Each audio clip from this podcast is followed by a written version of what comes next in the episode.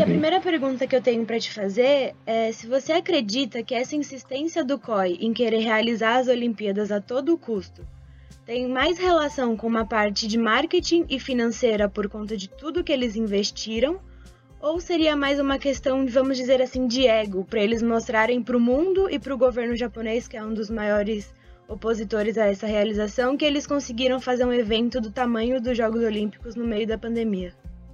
É, eu acho que é, é, super importante, né, antes de tudo, o COB, o COB, o COI, o Comitê Olímpico Internacional e, e, todas as federações associadas a eles terem essa visão de que é um momento atípico, né? Acho que ano passado, a, eu acho que o cancelamento da Olimpíada ele foi feito muito mais no susto do que é, qualquer outra coisa, porque depois, né, a Olimpíada teria sido em agosto. Em agosto a gente já tinha eventos esportivos operando novamente, né? Então Uh, ano passado eles foram super conservadores e acho que com razão, uh, porque é um evento que movimenta muita gente, todo mundo no mesmo lugar, né? Diferente de uma Copa do Mundo tem várias cidades. A Olimpíada ela é num raio menor ali, na mesma cidade, muito concentrado, uh, até com a questão dos próprios atletas na Vila Olímpica. Então é, tem uma densidade demográfica grande, acho que por isso eles foram mais conservadores que a média. então acho que antes de qualquer coisa tem que haver uma ponderação grande deles no sentido de é, definir se vai fazer ou não e, em fazendo, é, desenhar protocolos muito rígidos para que isso aconteça da melhor maneira possível, mitigando todos os riscos. Né? Mas, é, para responder a sua pergunta de forma mais direta, eu, eu, sinto que a grande necessidade de fazer os jogos, a, a, a primeira prioridade ali é sim por questões econômicas, claro. Né? Você tem patrocinadores aí da, da ordem de Coca-Cola, de, de empresas que estão com o COI há quase 100 anos, né? A Coca tem um contrato com o COI de, de, de quase um século já, já é um parceiro super estratégico. Uh, como ela, tem várias outras empresas uh, de nível global aí, da, da, antiga economia, da nova economia, como o Airbnb, também é parceira do COI. Então, uh, tem muito recurso né, que essas empresas colocam ali ao longo de quatro anos para se associar às Olimpíadas, para que no, no, no, grande momento dos Jogos eles tenham essa plataforma Uh, para trabalhar em cima disso. E aí não são só parceiros do COI, né? Tem parceiros dos comitês olímpicos locais também, então, o Comitê Olímpico Brasileiro tem os patrocinadores dele, o Comitê Olímpico Americano tem os patrocinadores dele. É, então, é toda uma cadeia é, que investe muito, né, trabalha isso por muito tempo e tem nos jogos o grande momento de, uh, de auge né, para trabalhar esses conteúdos, para trabalhar as associações de marca, entregar experiências para os consumidores que estão lá nos jogos, trabalhar muito o lado de, de hospitalidade, né, de, de levar convidados aos eventos, é, a Visa também é um parceiro de longuíssima data do Comitê Olímpico Internacional que faz muito isso dentro dos jogos. Então, é, acho que é, é, muito complexo por esse lado, porque são muitas marcas, é uma cadeia muito grande que se relaciona de maneira muito intensa com as Olimpíadas, com as modalidades. Tem também as, as detentoras de direito, né? Então, todas as emissoras no mundo inteiro que pagam muito caro por esses direitos de transmissão e, e, e tem esse vácuo de programação né? Em 2020 já tinha toda a preparação, promoção, cotas de patrocínio vendidas também pelas próprias emissoras de TV, né? no caso da Globo, no Brasil, uh, e outras ao redor do mundo. Os Jogos Olímpicos são um evento esportivo uh, que tem a maior audiência da, do mundo, né? como, como produto. A Copa do Mundo, a final da Copa do Mundo dá um pico de audiência um pouquinho maior, mas na média os Jogos Olímpicos ainda são o produto número um, então é muito importante para as televisões também. Então, acho que fazendo essa, essa contextualização, porque tem muito interesse econômico por trás, e eu sinto que é, chegou-se no momento que os jogos vão ter que acontecer é, de um jeito ou de outro. Né? Acho que é por isso que eu, eu abri a minha resposta falando que é muito importante que, caso eles decidam de fato seguir, e hoje, né, como quem acompanha isso, eu imagino que vão seguir, por conta de todos esses interesses econômicos, é, eles tenham todas as precauções bem colocadas ali para mitigar riscos e até tem um ponto positivo nisso pro Comitê Olímpico Internacional e para o comitê organizador dos Jogos de Tóquio, que eles estão uh, possivelmente aí agora nove meses, dez meses depois, e na época dos Jogos eles vão estar um ano depois uh, do retorno das atividades esportivas, né? Então já vão ter exemplos aí do que os campeonatos de futebol estão fazendo, do que o esporte americano está fazendo uh, com a NBA, com a NFL, então tem gente que está trabalhando com capacidade reduzida, tem gente que está trabalhando com arenas fechadas, né? tem gente que testa na entrada da arena, então tem vários protocolos diferentes. Acho que vai, vai ser uma demanda intensa, grande, para que eles entendam como aplicar isso uh, no dia a dia dos jogos. Então, acho que esse é o lado dos negócios, acho que é, é a parte prioritária da conversa. Mas tem outro ponto também que eu coloco como importante nessa, nessa lista, que é o lado dos atletas. Né? Então, fala-se muito pouco é, sobre isso, porque acho que nós todos aqui, né, ninguém tem uma rotina de atleta olímpico. A gente não sabe exatamente como é isso, mas são pessoas que vivem né, um ciclo de quatro anos em função dos jogos uh, e, às vezes vivem uma carreira inteira em função dos jogos. Uh, e, e, é um momento que você não tem os jogos, né, você está tirando daquela, daquele profissional uh, o grande momento da carreira dele, um momento pelo qual ele se preparou por muito tempo. Uh, tem até exemplos, né? No ano passado, quando os jogos foram adiados por um ano, uh, estava ouvindo alguns atletas aí de altíssimo nível, alguns mais velhos falando, né? Que, putz, talvez eu não tenha mais um ano para esperar. Esse era meu último jogo, era minha última Olimpíada, e eu não sei se em 2021 eu vou ter mais tempo para me preparar, mais um ano de foco, de preparação, de disciplina, etc. Então pode ser que eu nem participe da minha última Olimpíada como eu tinha planejado. Uh, o Federer, por exemplo, né, um, um, possivelmente o, o, maior tenista da história, que era um cara que pensava em ir para a última Olimpíada dele, agora ninguém sabe se ele vai ou não vai. Uhum. Uh, então tem, ele é um exemplo mais mainstream, né, de outra, de uma modalidade que é super uh, acompanhada no mundo inteiro, mas sem dúvida tem vários outros atletas. Aí se você pensar em ginástica olímpica, em hockey na grama, enfim, as modalidades que têm menos visibilidade mas atletas que se preparam muito para os jogos. Então, acho que tem até esse lado do Comitê Olímpico Internacional, que é algo muito estrutural né, em relação a como funciona o, o mundo olímpico, o movimento olímpico, como eles falam, uh, porque tem carreiras que são construídas em cima dos jogos, né? tem vidas que são construídas em cima dos jogos. Então, se você tira isso de alguém que se preparou para esse momento por tanto tempo, uh, tem um risco grande também aí nesse processo. Então, acho que tem é, sem dúvida o lado econômico ali como prioritário, mas também tem esse lado esportivo, né? Mais pelo lado dos atletas do que pelo lado da competição por si só. Então a decisão do COI é muito mais assim do que a gente pode imaginar, né? Porque a gente vê as notícias por aí, algumas pessoas comentando que seria assim, poxa vida, tá assim claro que a pandemia tá aumentando, que se realizar os jogos vai dar problema, e por que que eles não cancelam? Só que tem muito mais por trás, né? Como você falou, até essas marcas, que elas com certeza devem estar pressionando muito ali para eles poderem realizar, para elas conseguirem ter o retorno que elas investiram, né? Exato, exato. Se olhar para a cadeia aí, acho que os patrocinadores são quem sofrem mais, uh, as emissoras que compram direitos também sofrem bastante, uh, e a própria cidade de Tóquio, né, é, é super penalizada nesse contexto por conta de todos os investimentos que foram feitos em infraestrutura, preparação para os jogos, né? Então, Uh, tem números ali né, que, que, que, foram estimados ano passado quando os jogos, os jogos foram cancelados, mas estima-se que uh, só no adiamento dos jogos já foram perdidos alguma coisa de 3 a 5 bilhões de dólares. Né? E se você cancelar os jogos inteiramente, uh, acho que é inimaginável a perda financeira que você vai ter em cima disso. Claro que, é, de novo, né, super complexo porque a gente está lidando com vidas do outro lado, então tudo tem que ser muito bem pensado, muito bem planejado mas eu enxergo jogos acontecendo sim esse ano e, e, aí eu não, não consigo dizer agora, né, porque isso não foi divulgado ainda, mas quais seriam as restrições de público, de visitantes, que tipo de demandas os próprios atletas teriam que cumprir para poder entrar no Japão, uh, mas acho que uh, por toda essa, essa cadeia que gravita em torno do esporte, o jogo, os jogos vão acontecer e é, é importante que aconteçam também por tudo isso que a gente está discutindo aqui. Sim. E essa questão dos atletas, é, aqui no Brasil a gente vê, aqui e fora também, a gente vê os clubes dando ali, colocando os atletas como se fossem numa bolha, para eles ficarem ali protegidos do que aconteceria de contágio e tudo mais. Mas a gente vê que na prática não acontece dessa forma, né? Nessa semana o Corinthians, por exemplo, ficou aí com oito jogadores contaminados, mesmo dizendo que segue todos os protocolos.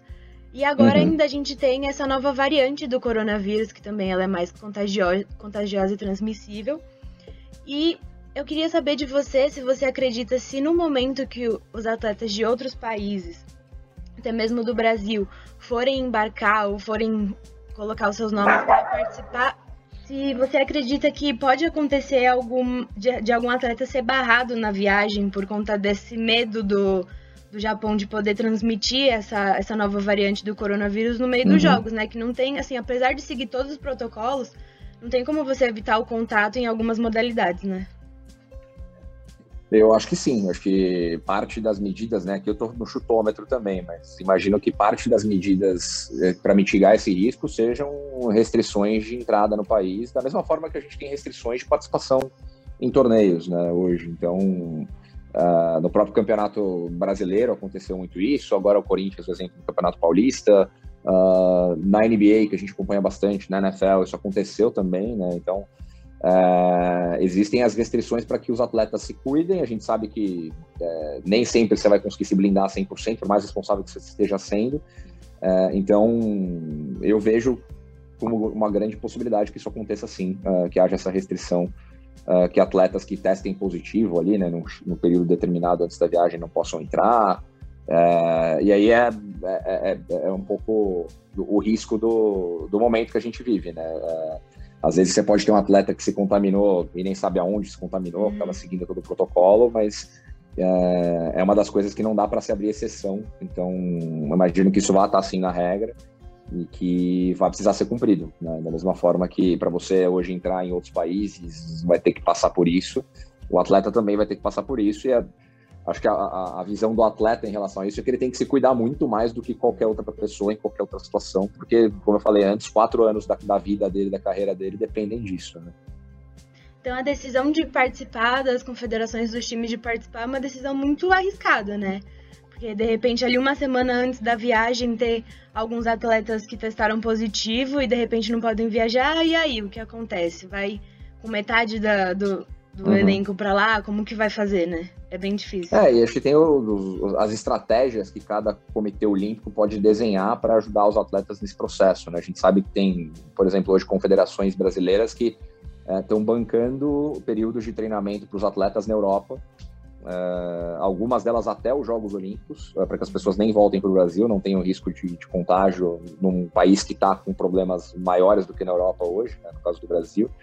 Uh, então, algumas confederações estão levando, já levaram os atletas para a Europa e vão manter os atletas lá até o momento dos Jogos. E então tem o lado da confederação também que está fazendo um investimento não previsto inicialmente para para permitir que os atletas se continuem se preparando em, em lugares que não estejam tão expostos ao vírus. É, então, acho que tem essa responsabilidade também da confederação. É, para ela, né, eu falei um pouco dos parceiros comerciais que as confederações têm. Para ela também é importante que os atletas representem o país, né, no caso do Brasil, que o Brasil tenha a delegação mais completa e forte possível lá nos Jogos. É, então, tem uma responsabilidade grande do comitê também aí de auxiliar os atletas nesse processo de preparação e de é, organização, né, de, de atenção para que eles não, não estejam em contato com o vírus, não tenham nenhum problema e sejam eventualmente barrados de entrar lá no Japão. E na questão dos espectadores dos jogos, que ainda está sendo discutido, mas ao que parece é que o Japão vai permitir somente a população de lá poder assistir uhum. os jogos e também na capacidade reduzida, como acontece em alguns campeonatos. É, autorizar que esses torcedores assistam os jogos Seria uma espécie de manobra de marketing, vamos dizer assim, para poder mostrar para todo mundo que o ambiente que eles criaram das Olimpíadas, toda a insistência que eles tiveram para realizar, é um ambiente seguro, tanto que pessoas podem estar lá? Uh, eu, eu acho que não, na verdade. Eu ia falar que uh, pode ter um lado que sim, um lado que não, mas acho que não, porque a gente já vê exemplos hoje no mundo inteiro de eventos que estão ocorrendo, claro, com uh, todas as, as, as, reservas né, e limites colocados. Né? A, própria NFL fez o Super Bowl no final de no começo de fevereiro, né, e botou uh, ah, 30% da capacidade do estádio. Então era um estádio de 80 mil pessoas que estava ali com 25, 30 mil pessoas e tinham todas todos os protocolos para serem seguidos, tinha que, a pessoa tinha que ser testada na semana, distanciamento dentro do estádio. Claro que você não vai conseguir controlar tudo, né, 100% do tempo. Uh, mas eu acho que uh, só o fato de você fazer os jogos, né? uma Olimpíada ela envolve tanta coisa, né? o Brasil passou por isso no Rio em 2016, uh, do ponto de vista logístico, do envolvimento da cidade, do comércio, eh, das pessoas que normalmente viajam até a cidade para participar dos jogos, assistir, etc. Eu acho que a complexidade operacional é tão grande que só o fato de você fazer a Olimpíada já é uma resposta muito positiva no momento desse, do ponto de vista de marketing, como você falou, né? De, uhum. de posicionamento para o mercado, de mostrar que, putz, entregamos o produto, está aqui, o patrocinador está satisfeito, a emissora que comprou o direito está satisfeita. Então, acho que ter as pessoas na arena, né, acompanhando os eventos ao vivo, acho que vai ser só um, um mero detalhe depois deles conseguirem executar tudo isso. Né? Acho que tem muito desafio antes de chegar até lá. E em relação a, a não permitir a entrada de turistas, né, também acho que, infelizmente, vai ser a decisão acertada, é, porque aí pensando pelo lado do Japão, né, é, quem sou eu, mas imagino que eles estejam preocupados em mitigar os riscos também para a população deles lá internamente falando. Sim. Como você comentou da preparação toda dos atletas que a gente também tem que levar em conta, muitas federações esportivas nacionais e internacionais, elas dependem desse dinheiro que elas recebem do COI nesse momento das Olimpíadas, né? Apesar uhum. da gente entender o lado dos atletas também, de passar todo esse tempo treinando e de repente, sei lá, ser cancelado, não seria mais vantajoso para essas federações assim resguardarem a saúde dos atletas e terem eles ali saudáveis e dispostos para uma próxima edição ou colocar eles para o jogo estando expostos à contaminação e aí depois a gente vê como vai ser a recuperação? Eu acho que foi o que eu falei antes, numa das respostas aí, né? A, a, os comitês têm uma responsabilidade, os comitês locais, né, muito grande, agora mais do que nunca, né? Normalmente eles já têm essa responsabilidade de oferecer as ferramentas e, e materiais, equipamentos para que os atletas treinem, cheguem bem para os jogos. A gente sabe que nem sempre é assim, né? Muito atleta banca a preparação do próprio bolso, com os patrocinadores pessoais, etc. Mas agora, mais do que nunca, eles têm essa responsabilidade, sabendo que se eles querem ter uma relevância, uma representatividade nos jogos, eles vão ter que arregaçar as mangas e fazer, como eu falei, o que algumas confederações estão fazendo, de mandar os atletas para outro país, de bancar uma preparação que eles não estavam esperando ter que bancar. É, então, eu acho que do ponto de vista é, de operação, né, uma confederação e um comitê olímpico local, eles também vivem por esse momento. Né? A cada quatro anos, esse é o principal momento que eles têm na trajetória deles. Não, isso não, não, é escondido de ninguém, né? Todos os ciclos olímpicos são planejados para que na Olimpíada você chegue com a maior chance de medalha, a maior, a maior, a maior chance de, de competitividade. Uh, então, acho que eles não podem prescindir de ter força máxima, o que quer que seja a força máxima nesse momento que a gente está vivendo, mas garantindo que todo mundo esteja é, 100% ou muito próximo do 100% protegido, uhum. uh, com, seguindo protocolos, respeitando as normas, se preparando na medida do possível também. Então, acho que é algo que tem sido pouco falado, né? Mas a gente acompanha um pouco no bastidor aqui com algumas confederações que a gente tem relacionamento, são ex-clientes e a gente é muito próximo, algumas são até uh, são clientes aí da gente ainda, é que é, é, as pessoas estão se movimentando, assim, as confederações e o Comitê Olímpico Brasileiro entenderam a importância uh, maior que eles adquiriram, ainda maior que eles adquiriram nesse cenário, e tem tentado da melhor maneira, né? Não sei se são todas, mas pelo menos algumas que a gente tem uma, uma relação direta, a gente sabe que tem tentado ajudar bastante os atletas, porque para eles esse palco, né, essa plataforma que é os Jogos Olímpicos é super importante. Bom, pela nossa conversa aqui dá para entender bastante que é realmente possível que as Olimpíadas aconteçam. Mas caso dê alguma reviravolta aí e todos os atletas se juntem novamente, como foi no começo, né, quando eles se juntaram uhum. falando que não iam participar das Olimpíadas, se eles se juntarem e falarem que não vão participar, você acredita que a imagem do movimento olímpico poderia estar comprometida? Acho que é difícil falar que comprometeria a, a, imagem do movimento olímpico ou do COI, ou mesmo dos, dos, próprios atletas, porque é um momento tão atípico né, na história da humanidade que você não pode é, avaliar né, o, o, comportamento ali. Você tem que. Acho que isso vale para todos nós, como seres humanos, né, no momento de alta pressão como nós todos estamos vivendo. Você tem que é, tentar ser o mais compreensível possível com qualquer decisão que as pessoas estão tomando. Então, nesse caso, eu acho que, pelo menos na minha avaliação aqui, não haveria nenhum dano à imagem das Olimpíadas, à imagem do COI, na imagem dos patrocinadores, das emissoras, enfim, seria uma decisão compreensível uh, dos atletas de querer preservar a saúde deles, de querer né, evitar né, propagação maior do vírus e coisas do tipo. Uh, então não acho que haveria um, um dano uh, de imagem aí para o movimento olímpico como um todo, pelo contrário, acho que é, seria uma decisão muito humana, né, que olhando pelo lado humano, ela seria assim totalmente compreensível e, e, e, de certo ponto acho que todos nós concordaríamos com ela. Não vejo, não vejo ninguém se opondo a isso, mas tem todo o outro lado, né? A gente comentou aqui é, no começo a questão econômica que impacta diretamente os atletas também. Então é, é uma situação muito complexa. Você tem uma série de interesses para administrar, para alinhar né? mas eu ainda acho que por tudo isso os jogos devem acontecer e espero que, caso aconteçam, sejam um, um sucesso aí dentro do, do possível. Né? Acho que o exemplo, alguns exemplos que a gente teve nesses últimos 12 meses, acho que a gente nem pensaria que tivessem sido bem sucedidos, guardadas as devidas proporções, uhum. como foi o exemplo da Champions League, fazendo a reta final da Champions League com sede única em Portugal, uhum. é, como foi o exemplo da NBA fazendo a bolha lá na Disney para que os, os, times pudessem se juntar ali por três meses e terminar a temporada. Depois a, a, NFL nos Estados Unidos também fez uma temporada relativamente normal, teve que desmarcar um monte de jogo, mas também concluiu a temporada com o Super Bowl, é, que é o principal evento esportivo do mercado americano. Então acho que a gente tem lições, né, depois de 12 meses vivendo nessa situação atípica, de que é possível fazer. Claro que tem muita questão para ser avaliada, tem a possibilidade de dano colateral, mas acho que, pelo menos para o Comitê Olímpico Internacional, é uma situação menos é, surpreendente e menos uhum. delicada do que ela era 12 meses atrás, né? quando você não sabia exatamente o que fazer, como fazer, não tinha nenhum exemplo, você mal sabia como controlar né, a, a parte de contaminação ali. Então, Acho que agora existem mais insumos, mais ferramentas, mais estudos da própria vacina, que pode fazer parte dessa estratégia em algum momento também, para auxiliar o COI na, na execução dos jogos.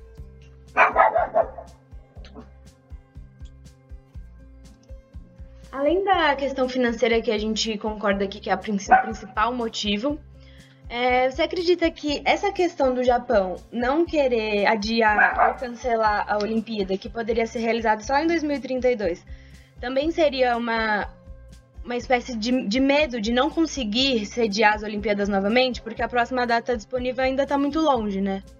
Uhum. É, eu eu acho que, uh, olhando pela ótica né, do governo japonês, comitê organizador local, uh, eu, eu, enxergo a necessidade de cumprir esse ciclo agora. Né? Acho que tem um certo pensamento ali uh, de que a gente já se preparou, já investiu, tem toda a questão de né, patrocinadores locais, de pessoas mesmo, atletas japoneses, público japonês que está esperando jogos.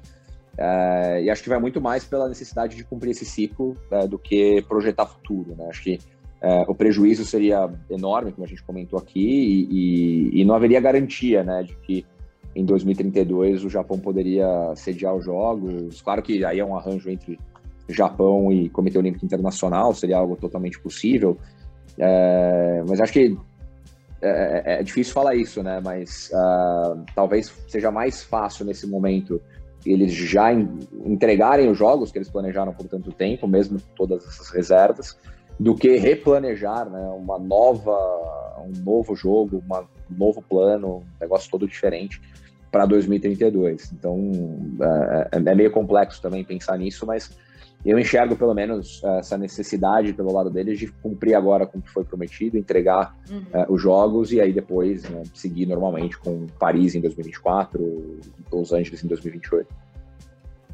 Até mesmo porque até os apartamentos que eles fizeram lá para os atletas, eles alguns donos já estão querendo entrar na justiça Exato. contra eles e tudo mais, né? Por conta de todo o problema que causou. É, virou uma bola de neve, né? É parte da receita que você gera com os jogos é usada para pagar o investimento que você fez nos jogos, né? Então, é, caso você adie isso em 11 anos para frente, né, tem um efeito bola de neve muito grande também para ser considerado, com certeza. E para a questão do marketing, eles também tiveram maior prejuízo, né? Porque eles tiveram que trocar o logo da, uhum. do ano passado. Então perdeu banner, perdeu camiseta, perdeu diversas coisas que também gastam muito dinheiro. E se a gente olha de fora, a gente acha que é não pega, pesa tanto, né? Ah, é para tudo, né? Porque você pensa na operação dos jogos, é, o Comitê Olímpico local ele é dissolvido depois dos jogos, né? Então, no Rio de 2016, você tinha ali uma equipe que trabalhou por oito anos, por seis anos, é, contrata, com, com, contratos full-time ali, como empregados dos jogos, e que logo após o encerramento dos jogos são desligadas, e já é sabido que são desligadas. É, isso é uma despesa grande, né? De você manter equipes focadas em todas as áreas do jogo, infraestrutura, comercial, marketing, como você falou. É, e eles tiveram uma despesa adicional, né? Com toda essa equipe por mais um ano. É, então, além de toda a manutenção da parte de infra, da parte de branding, identidade visual, comunicação, como você falou, tem a parte de pessoas também que trabalham em torno dos jogos, que foi um investimento adicional de mais um ano ali na conta. Então também, então também se a gente for mensurar, é basicamente assim, vamos dizer, incalculável quanto que eles perderam, quanto eles poderiam perder se essa Olimpíada fosse cancelada, né? Porque é muita coisa envolvida. Uhum. É, eu acho que se for pensar, né, no... acho que só o custo do, do adiamento está projetado entre esses 3 e 5 bilhões de dólares, né, por um ano. A partir do momento que você tira o jogo completamente, os jogos completamente de operação, eu, eu, eu sinceramente não vi nenhum número agora, até agora, nenhuma estimativa de quanto seria isso, em termos de prejuízo. E o COI ele teria algum tipo de reserva, algum valor aí que possa ser utilizado para cobrir esses gastos?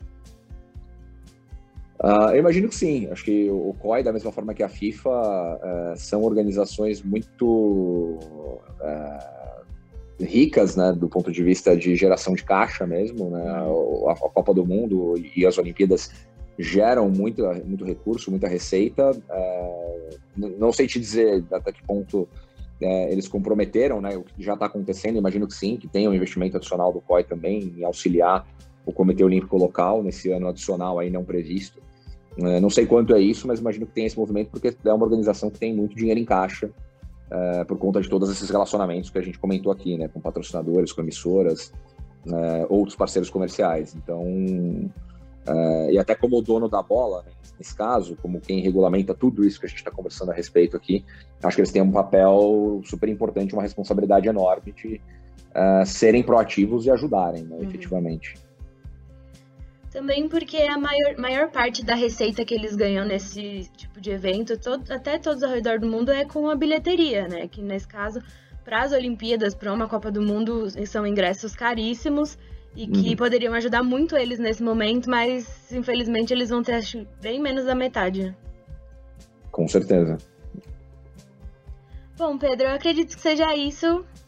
Você respondeu todas as minhas perguntas. A nossa conversa foi ótima, eu consegui entender bastante. É bem legal saber essa visão, porque, como eu te disse, quando a gente olha por fora, sem muito entendimento, a gente pensa que é só cancelar e tá tudo bem, sabe? Assim, arca ali uhum. com os prejuízos e acabou.